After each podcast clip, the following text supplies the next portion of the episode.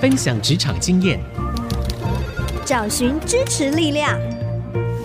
NGU 俱乐部，高美祥、黎元月主持，陪你一起 Never Give Up，点燃永不放弃的热情。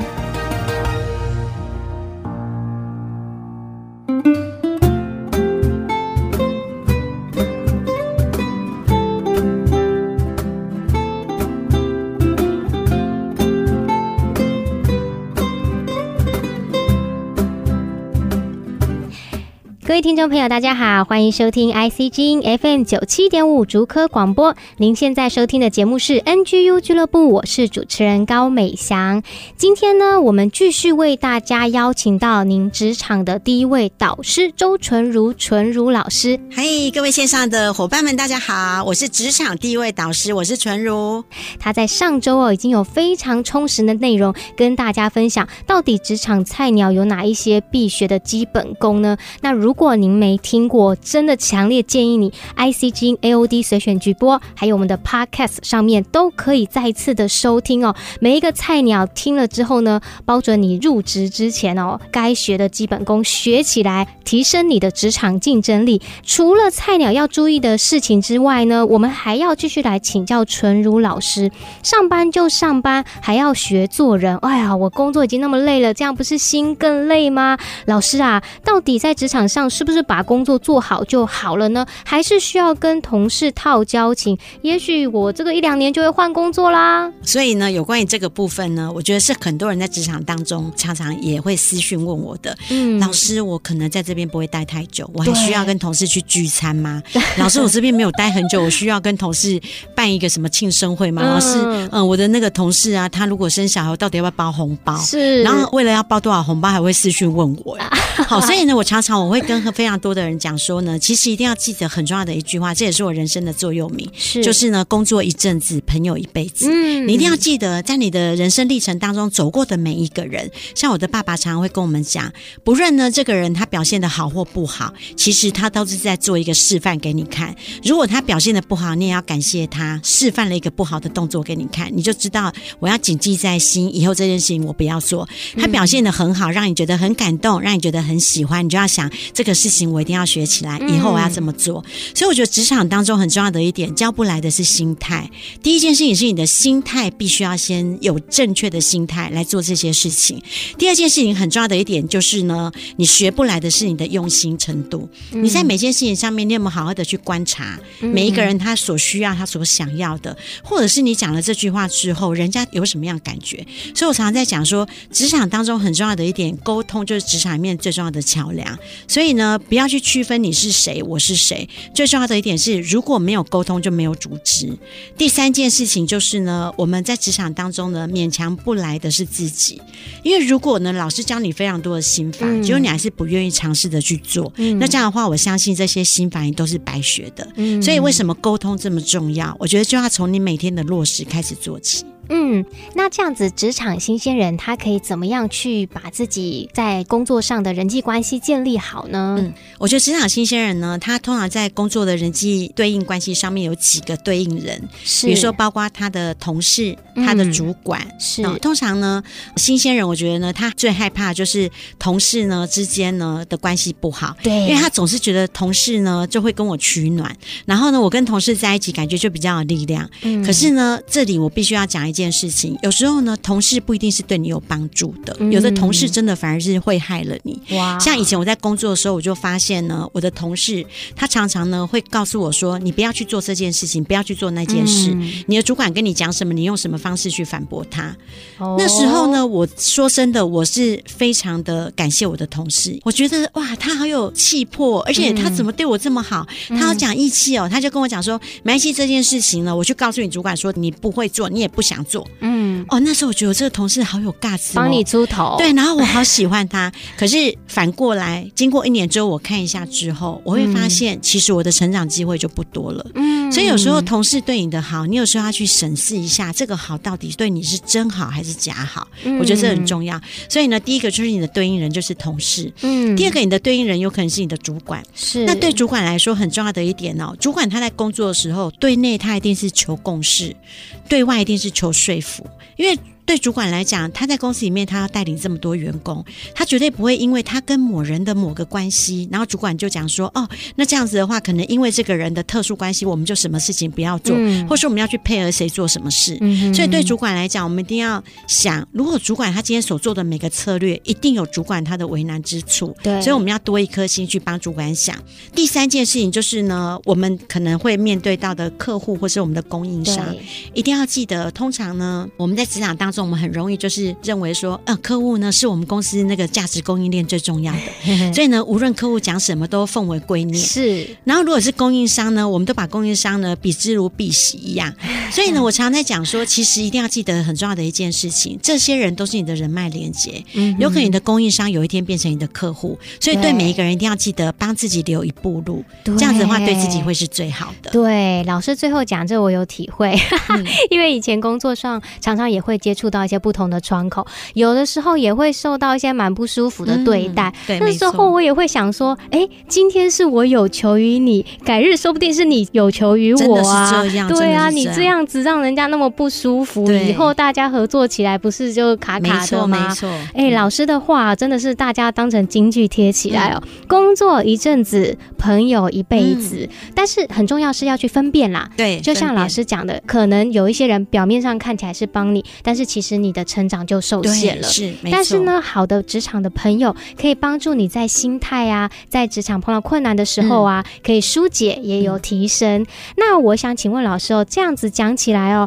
好像是不是我要变成一个好好先生、好好小姐，好像要搞好人际关系就要有求必应，是像这样子吗？其实我们在职场当中很重要的一点呢，我们的善良一定也要有点锋芒嘛，对不对？这本书卖的这么好，嗯，所以呢，当我看到这句话的时候，我就觉得，因为真的我自己。必须说，我真的非常善良，所以做很多事情呢，我大部分都是我只要能力所及的，我一定会去做。所以常常呢，在职场的过程当中，我会发现我是成为一个就是攻击者。就是我不断攻击很多人，就是我的资源。嗯、是，可是呢，通常我觉得呢，别人都扮演一个索求者。是。那在这个过程当中，等到我慢慢慢慢成为主管的时候，我就发现我底下的员工其实他们并不会成长。哦。然后当我的员工他们背着包包要下班的时候，我的心里面是一阵怄气。所以那时候我就告诉自己，我要怎么样呢？运用沟通这件事情，或是沟通的方式，让我的员工他们跟着我是一起的，是或是我的同事愿意协助我。嗯、所以这时候很重要的一点就是，你在跟别人讲话的时候。你要适度的显露出自己的不足，因为有时候在不足上，你会发现一件事情，就是人哦都会很喜欢帮助那个能力不够好的人。如果能力好的人，人反而会是避之不及这样。所以我觉得很重要的一点是，当你在做这些事情的时候，你就要去想，如果呢，有时候我们的锋芒呢不要太露的话，其实有时候留一点点路给别人，别人也会帮助你，跟你一起走在这个轨道上。哎，我觉得这是很棒的提醒哦。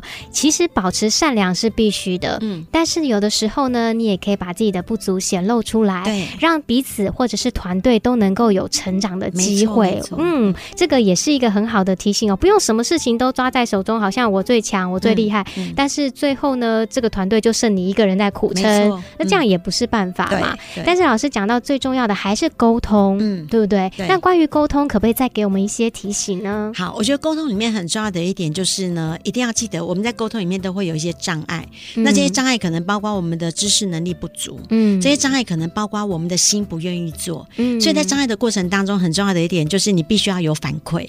反馈就是告诉他我心里面真正的想法，告诉他我所碰到的困难。那通常呢，我们要在告诉别人我心里面想要碰到困难的时候，我通常会跟大家讲一件事情，就是你必须要提纲挈领。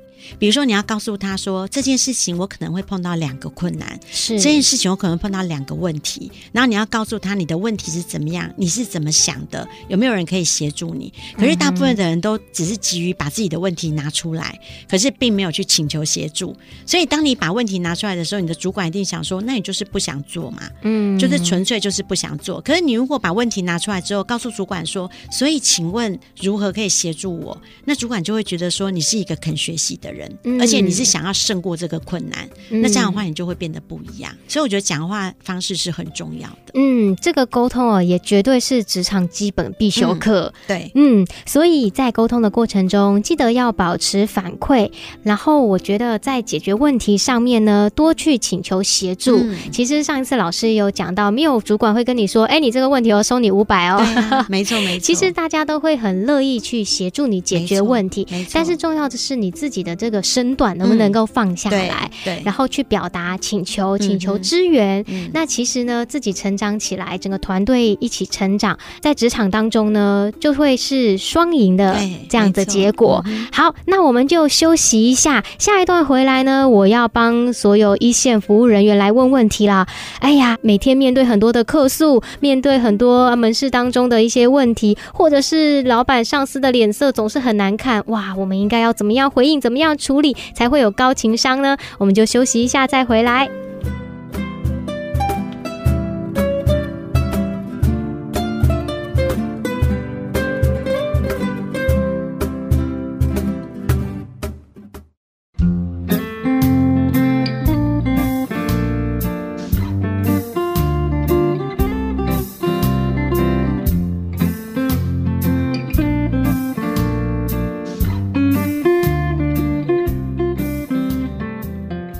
大家回到 IC 之音 FM 九七点五竹科广播。您现在收听的节目是 NGU 俱乐部，我是主持人美香。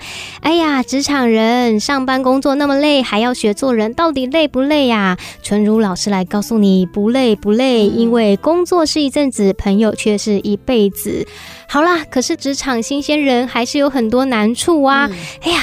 我每天啊，在公司看到老板脸色都这么难看，上司呢也常常发火。面对这样的情形呢，我什么都不会，该怎么办呢？嗯，我觉得在职场当中啊，很重要的一点是，当我们遇到了我们的主管他的态度不好的时候，其实呢，我们必须要做一件事情，就是防卫。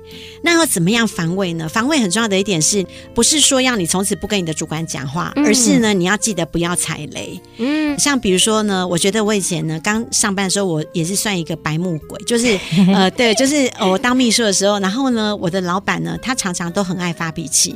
那他有时候发脾气的时候，他把我叫到办公室里面，他常常会用三句话，我就可以知道他的脾气如何。嗯、那我进去可能会被骂多久？嗯、比如说我老板就说你进来，那我就进去，我就知道他一定要交办事情，你给我进来，我就知道说可能继续会被骂，你马上给我进来，我就知道可能被骂，而且要骂很大。嗯，所以以前我只要听到我老板讲话的那个方式，我就知道说我等一下进去到底。会怎么样？嗯，可是很重要的一点呢，刚开始呢，我比较白目的时候，我进去，我的老板跟我讲了很生气的事情之后，我还跟我的老板说：“我跟你讲一件让你更生气的事。”好，这时候我老板就说：“你不要来跟我讲。”然后后来我就说：“可是我如果现在不讲的话，等下来不及。”我老板就说：“你没有看到我在生气吗？”我就说：“对，可是这件事情比你这个气还会更大。”我的老板马上说：“你给我出去！”可是那时候我出来的时候，我都觉得说：“为什么老板不听我讲完？”你知道，因为我就是急于想要把自己的事情。讲给老板听是，可是我没有想到说，对老板来讲，在那个烽火的当下，其实我不应该火上加油。嗯，所以我觉得常常我就是成为白目鬼。嗯，所以呢，最重要的一点是，我觉得为什么会这样？因为我觉得呢，我的眼睛没有观察力。嗯，我没有在看说他现在已经皱眉头啦，是他已经不高兴，他在踱步啦。然后我居然还在跟他讲说，我再跟你讲一件更恐怖的事，我跟你讲一件你让你会更生气的事。好，所以我觉得很重要的一点就是在职场沟通里面很重要的第一个就是眼观察。嗯，你眼睛要不断的去观察，观察你旁边周遭的状态，嗯、观察你旁边的所有的这些气象报告是怎么样的，这很重要。好，所以第二件事情就是呢，观察以后，你就要心呢，心里面你就要记住所有别人的踩雷物。比如说，你的主管他特别呢，对于某一件事情，他特别有他的地雷，你绝对不要再去踩到他。嗯，可是我发现呢，呃，我对这两件事情，我刚开始在上班的时候真的不敏锐。嗯，所以我觉得这两件事情是很重要。第一件事情就是眼。观察，第二个就是心记物，你心里面要把所有的事情都记起来。嗯，哎，老板他的美感是什么？嗯，好，他踩雷的地方是什么？我觉得这很重要。嗯，所以哦，大家真的不要觉得说上班只是做做工作而已。当然，对啊，当然，因为公司也不会这么平白的就付给你薪水。真的，其实保持良好的人际关系是有很多的方法的，嗯，特别在面对你的主管的暴躁啊，或者是一些情绪风暴的时候，还是有方法可以让你在这个风暴当中。安然度过的。嗯、但是呢，每一次你要在这个过程里面好好的发挥你的观察力，嗯、好好的提升你的防御能力，没错，那你就可以在你的职场人际关系里面呢，平顺安稳的度过。对，对。那这个是在办公室嘛？嗯、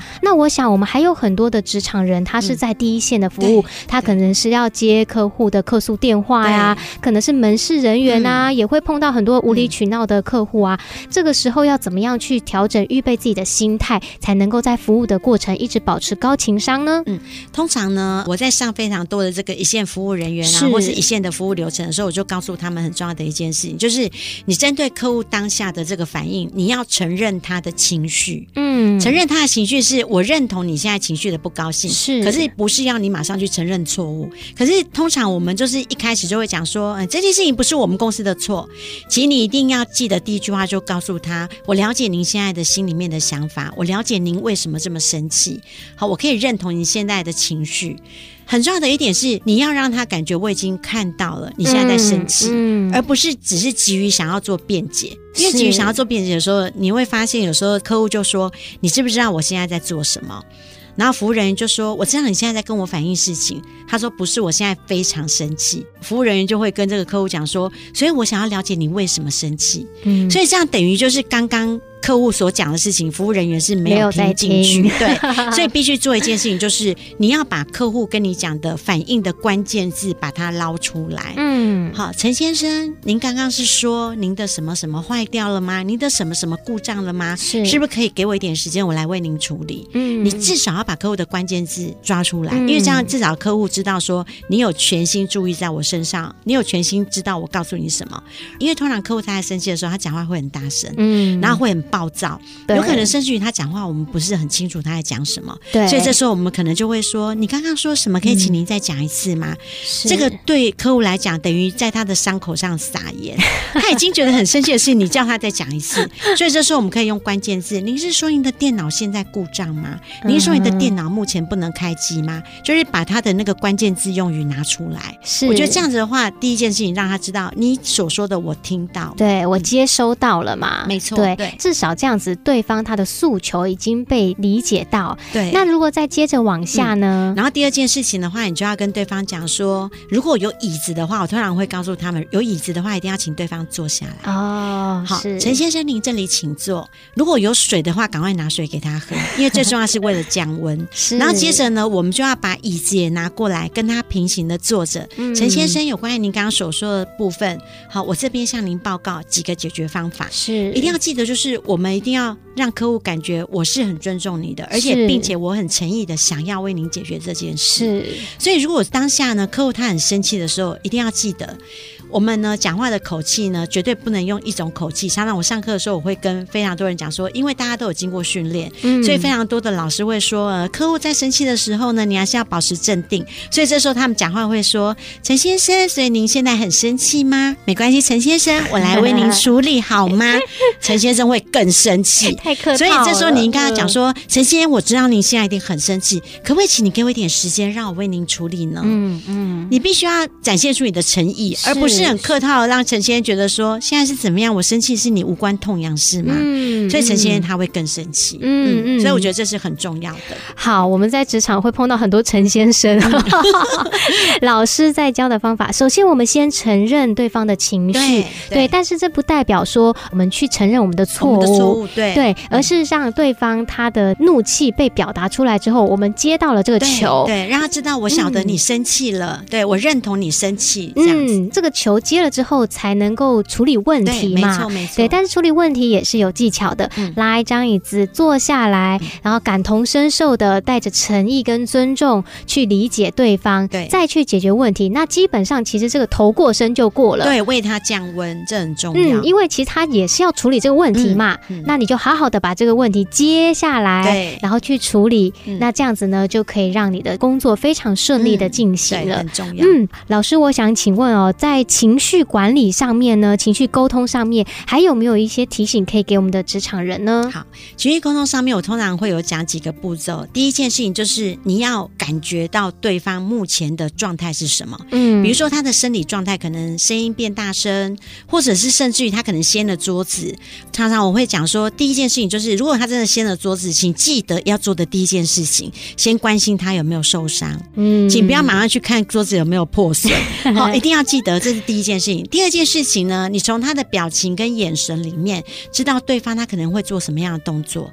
第三件事情呢，你开始去观察他的心里面的一些变化，比如说包括他的情绪，还有包括他的应用。比如说应用里面呢，他可能会找一些相关的特定人，他可能会把一些所有有利人士都搬出来。嗯，所以这时候你一定要记得，你要把它罗列下来。罗列下来就表示你讲的每句话我都听得到。所以我常常会说，如果我们要解决客诉问题的时候，一定要记得，你如果没有带纸笔的话，你的脑袋一定要带着。他刚刚所有讲的任何事情，你一定要罗列整理，罗列整理，并且把他的需求跟探寻他需求要把它列下来，告诉他陈先，你刚刚告诉我的部分有三件事情是吗？陈先，你刚刚的诉求点是三个，好，我来向您报告是什么？他会觉得你非常认真的放在心上，所以很重要的一点是，我们在做这个情绪的管理的时候，一定要记得随时在对方的情绪上跟着他一起为他做降温的动作。嗯，就是要把客户放在你心里啦，要真的去重视，要去解决这个问题，而不是说表面敷衍啊，好像就是把这个事情啊丢给别人或者处理完就好了。没错，其实你的这个态度呢，对方都是会很清楚的。感受得到，对，接受得到，感受得到。那其实常常这样子把握原则，做一个真诚善意的人，其实对自己的职场来讲啊，按照我们常在讲孔毅老师哦，就是你自己就会成为自己的贵人了。没错，嗯，好，谢谢陈如老师教导我们这个职场沟通人际的技巧哦。我们要休息一下，等一下最后一段回来呢，我们要请陈如老师来带我们探讨一个职场霸凌这个比较严肃的问题。那我们就休息一下再回来哦。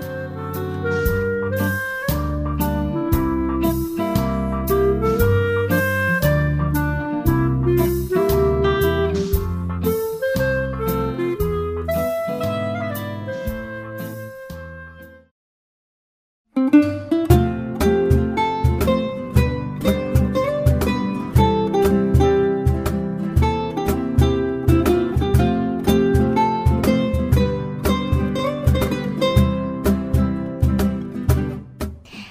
所有听众朋友回到 IC 之音 FM 九七点五竹科广播。您现在收听的节目是 NGU 俱乐部，我是主持人高美祥。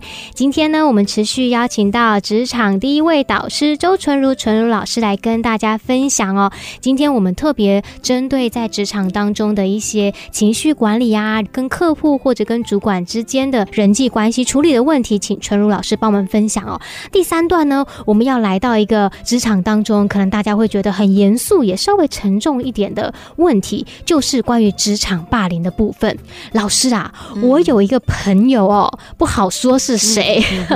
他在公司的时候啊，有一次部门全部出游，但是呢，唯独没有约他一个人，这样子算是职场霸凌吗？其实这个就算，嗯，嗯。而且我先来讲我自己的一件事情，因为其实我们以前在工作的年代是也不了解什么叫职场霸凌。那其实我以前常常都被霸凌，嗯、可是呢，我这个人少一根神经，所以。我不想要被霸凌这样，是我现在去回想，哎，其实那时候就是霸凌。比如说那时候我们公司呢，就是要升任总经理秘书，我们旧的总经理秘书被换下来，是我是副总的秘书，那后来变成我是总经理秘书。那后来呢，总经理秘书呢，他就约了其他的人，比如说他们在茶水间讲我的事情的时候。我不晓得他在讲什么，可是我只要一走过去，我就会听到这个总经理秘书说他来了哦，然后全部人一哄而散，嗯、我就觉得感觉很多次，我真的觉得心里面不是很舒服。嗯，可是因为我这个人少一根神经，所以我就想说算了，管他的，就不理他，就做我的事。嗯，可是我后来会发现，比如说部门内要去什么唱歌聚餐呐、啊，嗯、然后他们就会直接说纯如要不要去？他要去，我就不去。哦，其实这个就是职场霸凌。只是那时候我不了解，哦、对，那我只是觉得说，嗯、好，就是说在职场当中，有可能也会这种升迁的事情，是，或是你可能成为公司的红人，或者你在公司里特别绩效好，嗯、有可能也会被霸凌。嗯，因为其他人他看不惯你的好，他们会由嫉妒变成霸凌。我觉得这也是霸凌的一种。是，那我们如果遇到霸凌的时候该怎么办呢？要放弃这个工作吗？可是机会又很难得，怎么办呢？对，所以呢，我常常会跟非常多的人讲。哦，像我教非常多的秘书班的学生，是他们常常跟我说，老师，我的主管呢想要把我升起来当做董事长秘书或总经理秘书，可是呢，我以前都跟部门的同事这么好，但我如果一旦成为董事长或总经理秘书，我有可能友谊就没了。嗯、我告诉他们，其实，在职场当中，有时候享受孤独是一定的，一定要有的，因为有时候你在成长的过程当中，你必须要想，如果呢，你每天都是要跟着大家一起去学习大家所有的，而你不能成为一个领导者，你会发现一件事情：公司到最后董事长永远只有一位。所以，其实当你成为高位者的时候，你必须去想，如果呢，今天呢，我成为一个有能力的人，我也愿意把我的能力再交给给别人的时候，其实时间一久之后，别人会知道你是他们的帮助者。嗯，所以后来呢，我成为总经理秘书之后，我也是不断的就是让其他部门的秘书去学很多秘书应该学的一些技能，嗯，秘书应该学的一些事情。那慢慢呢，我的同事就发现呢，其实呢，我是一个非常好的人，然后他们慢慢慢慢就会一个、两个、三个就聚过来了。那慢慢的，他们就开始认同，哎，我不是别人所说的这样子的人。嗯，所以我觉得霸凌这件事情，第一个你必须要很坚强；第二件事情就是你认为对的事情，你要持续去做；第三件事情，你一定要记得，你要发出救援声。比如说，像之前我被霸凌的时候，我就跟我的主管说：“主管。”我不知道是我做了什么样的事情，让他们觉得不喜欢我。诶，这时候我的主管，我觉得他反而会站在这个第三方的立场，就告诉我说：“因为你在做的时候，你的光芒都太多是给自己，所以别人就会觉得不高兴。”嗯是是，所以面对霸凌哦，其实有很多不同种的处理方式。对，对当然你自己可以被磨练的更坚强一点。嗯，但是呢，你也必须知道要持续做对的事情，这才是有意义跟有价值的。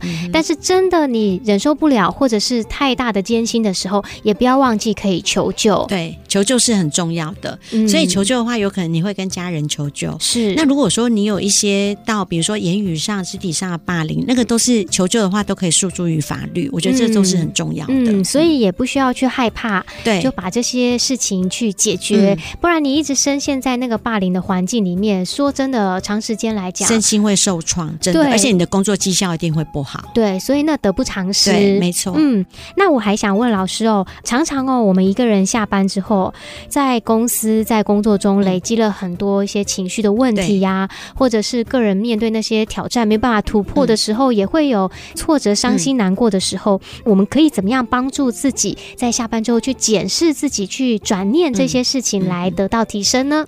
我这边就以我自己的例子。我真的是非常喜欢学习，就是从我以前在工作的时候，我真的几乎赚的钱，我晚上都去上课，投资自己。对，然后呢，嗯、我就是不管什么认证班啊，就是我去上非常多的课，学习很多。因为我一直觉得说，如果呢，我只是一个普通的大学毕业生，可能对我来讲的话，我在职场当中没办法有什么亮点，所以我就学了很多的技能。嗯、那我在学的过程当中呢，我只要碰到一不懂的问题，我就直接把我所学的，在我工作上面就实践。嗯，那我发现一件事情，就是。说像我自己现在也是老师，嗯，我发现很多学生就是他来上课的时候，就是学了当下他会学习，可是我觉得回去之后他没有实际上应用在工作上，嗯，所以我每次我都会跟我的学生讲，我说我真的是一次授课终身服务，所以呢，你们只要回去。应用之后有问题，马上要告诉我，因为老师会成为你的帮助者。是，因为我会告诉你，我当时碰到这个问题，我是怎么解决的。所以你也可以这样来做。可是我真的发现呢，通常一百个学生里面，大概只有两个学生，嗯、他真的他会去做，把上课所学的东西去拿去做实践。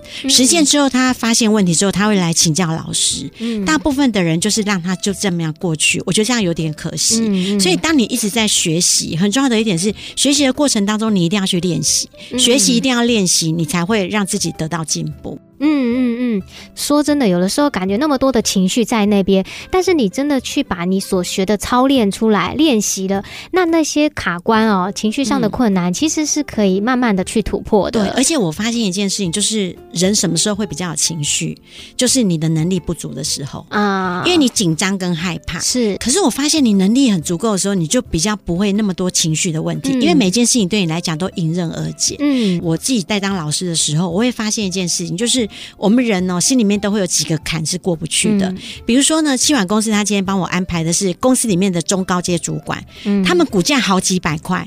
我觉得那时候我自己心里面就告诉自己，就说、嗯、哇，他们的股价比我们公司的股价还要高。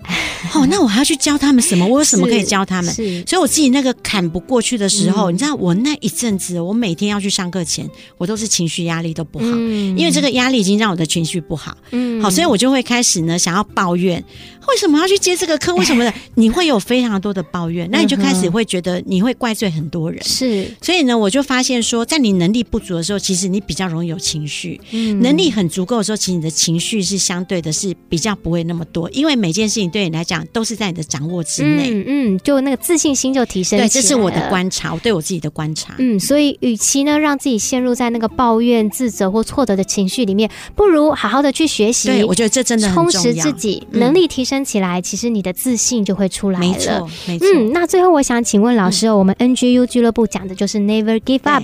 那老师觉得我们职场人他永不放弃的精神是什么呢？我觉得很重要的一点就是呢，你一定要面对挑战。嗯，针对挑战的时候，你一定要去审视自己在挑战当中呢遇到了哪一些困难，你把这些困难一一的把它挑出来，一个一个去破解。真的，你一定会得到不一样的自己。嗯，会得到一个不一样的自己。从面对挑战开始，嗯、谢谢老师上周跟这一周哦，哇，真的是很精华的分享。而且大家知道吗？老师在外面授课一个小时要破万的啊，所以哦，把握这两集的内容，但是很重要，要去操练，嗯、要去实践。对，最后我想请老师可以来分享一首歌曲，代表你这段时间的历程感受。我想要跟大家分享恩典之路，就是呢，不论我们在什么样的境况当中，你会发现都有一双手一直扶持着你，这就是我的上帝。所以我跟大家分享恩典之路。嗯，我们一起来听恩典之路，也谢谢纯如老师这两周的分享，谢谢。休息一下，第四段再请小月姐姐来跟我们分享看好剧来提升职场竞争力。我们等一下再回来喽。你是我的主。引我走这一路，高山或低谷，都是你在保护。万人中唯独你爱我，认识我，永远不变的许，这一生都是祝福。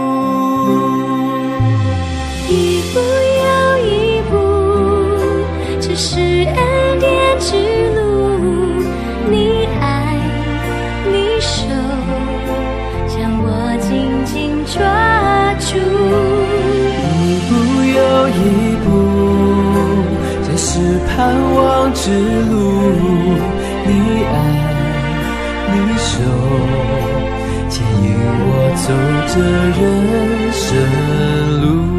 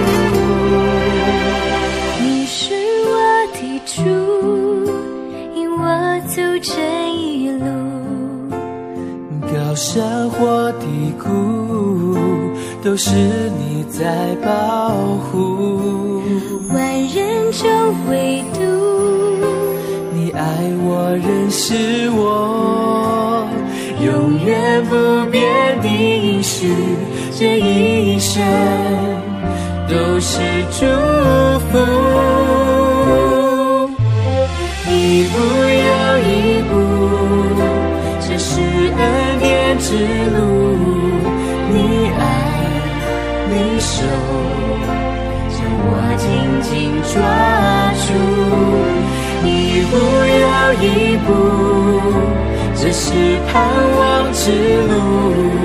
你爱，你手牵引我走这人生路。啊，一步又一步，这是恩典之路。手，你手将我紧紧抓住，一步又一步，这是盼望之路。你爱，你手牵引我走这人生路。你爱，你手牵引我走这人。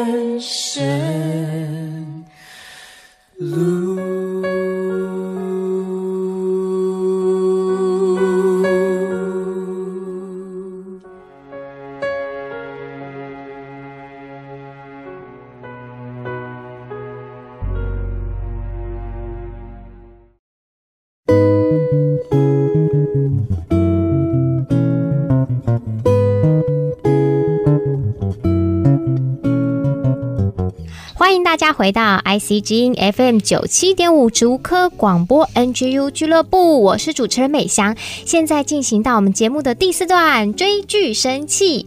同样的呢，我们继续邀请到新竹市联合关怀协会的执行长，也是我们节目的发起人小月姐姐黎媛月来分享。耶！Yeah, 我们每一次看好剧，就提升我们职场的竞争力。嗯，小月姐姐今天带我们看什么好剧呢？啊，我觉得我今天介绍这部戏哈，一定很多人都会跌破眼镜，说哈、嗯，原来牧师也看日剧，也看连续剧，也追剧，是，好，实在太棒了。这就就是可以让大家知道哈，做一个基督徒，做一个牧师是可以很开心、很快乐的。是。那今天我们要看啊，就是大家认为全世界永远最帅的男人木村拓哉。哇，男神，男神。男神，哎，我跟你说，我们去日本的时候，因为跟那个计程车司机没办法用日文交通嘛，我们就写纸条，呃、是，我们就跟他写说，我们最喜欢木村拓哉。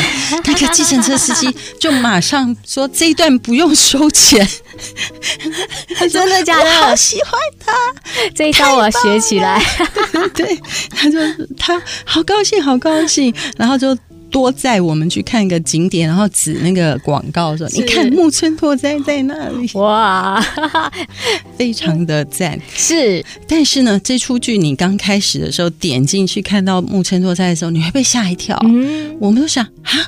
他怎么这么老？他老掉了，哦、他不再帅了。原来他为了这出剧啊，有很大的牺牲哦。所以剧名还没有说呢。啊，剧名叫《教场》，是教育的场合，教场这两个字。嗯嗯，嗯这出剧呢，他就是在讲那木村拓哉，他本来是第一线的警察，那因故发生什么事呢？他故意就躲着这件事盖着，到最后一集才说出来为什么。那我就不破梗。嗯，他就留在警察学校。教教学是，那在教学的过程啊，他非常非常的严厉，因为他认为警察学校不是培育优秀警官的机构，不是。嗯、你讲这句话的时候，我们都觉得啊，啊那你在干嘛？对对，他说是把不适合的人淘汰的地方。哦，所以他每一天教书呢，训练他们，他就努力的逼这些学生，你们要不要退学啊？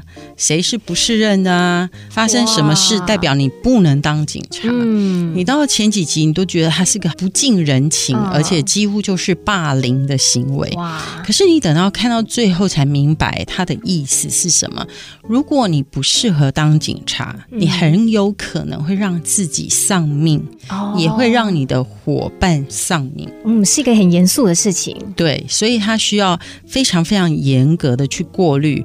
比如说，你太重视人情世故啦，嗯、哦，你对人太有感情啦，你执行命令的时候犹豫那半秒，通通都是不行的。嗯、是，只要发生这件事情，都会使你自己置于一个危险当中。嗯、所以他非常的无情的，不断的都给人退学书。哦，我看的时候就。呆呆的就跟我先生说啊，这个也被他退学，那个也被他退学，就没有学生了，没有警察了，就没有警察了。后来我才明白，原来那个退学书拿到学生的面前，不是逼他说你今天就要退学，嗯、而是说你自己要决定你要不要签下去。嗯，如果你要留下来，你一定要改变。是，如果你签名了，你就做了一个决定，你这一辈子就。不能当警察了。嗯，嗯。他每一期都发给一个人。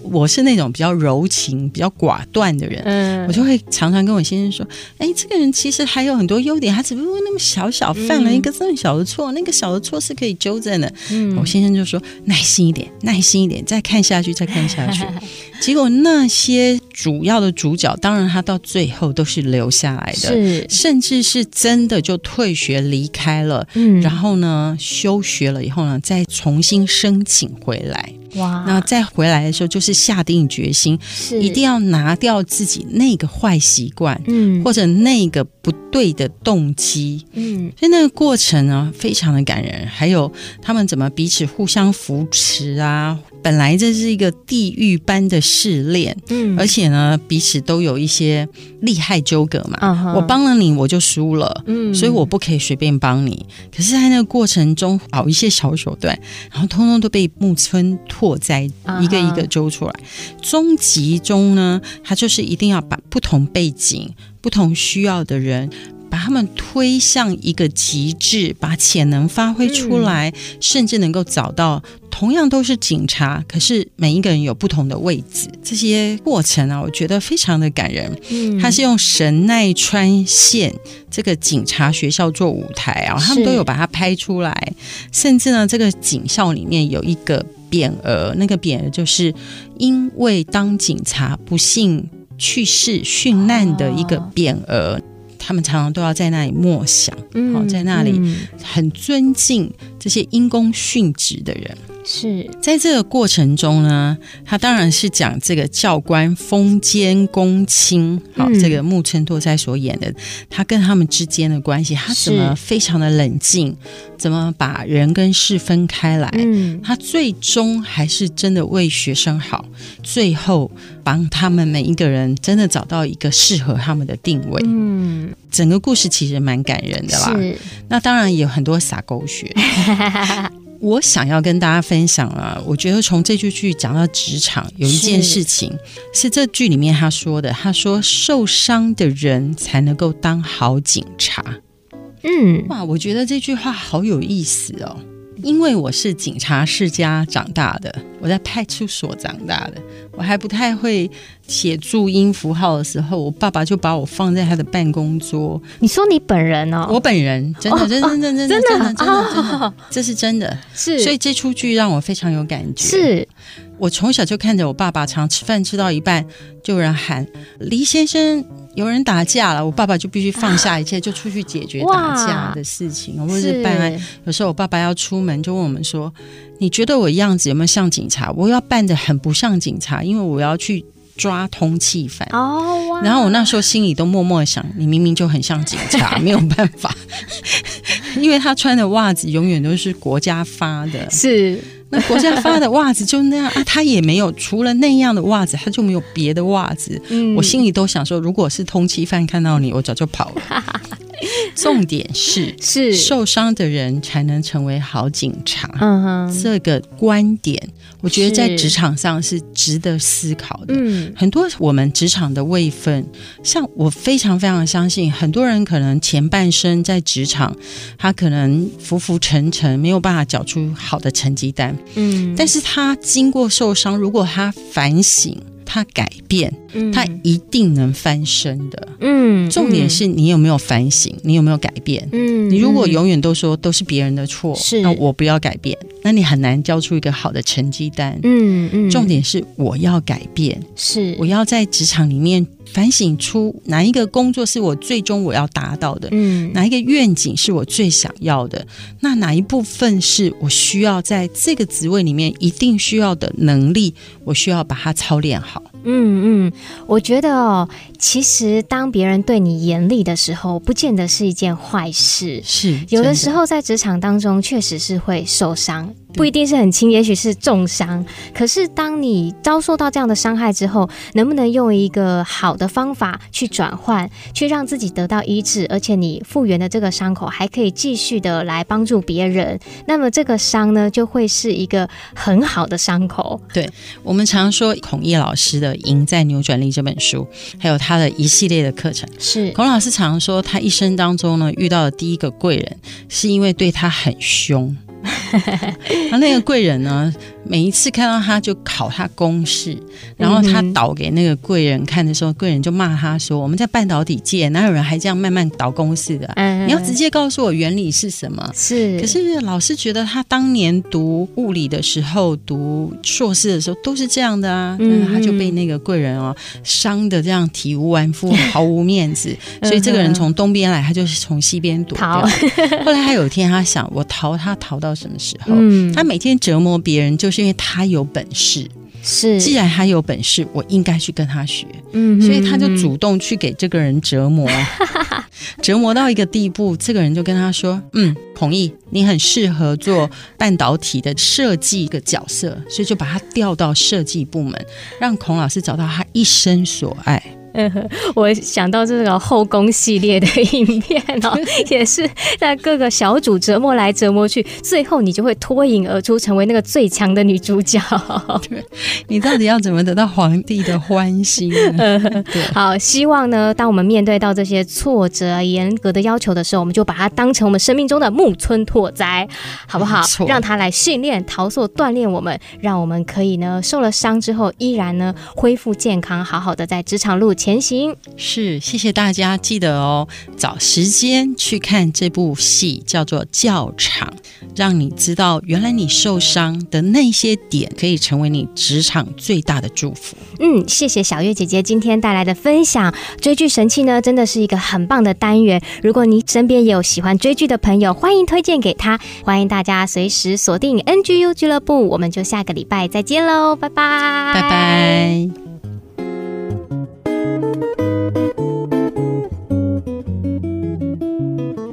以上 NGU 俱乐部由蒙利集团赞助播出。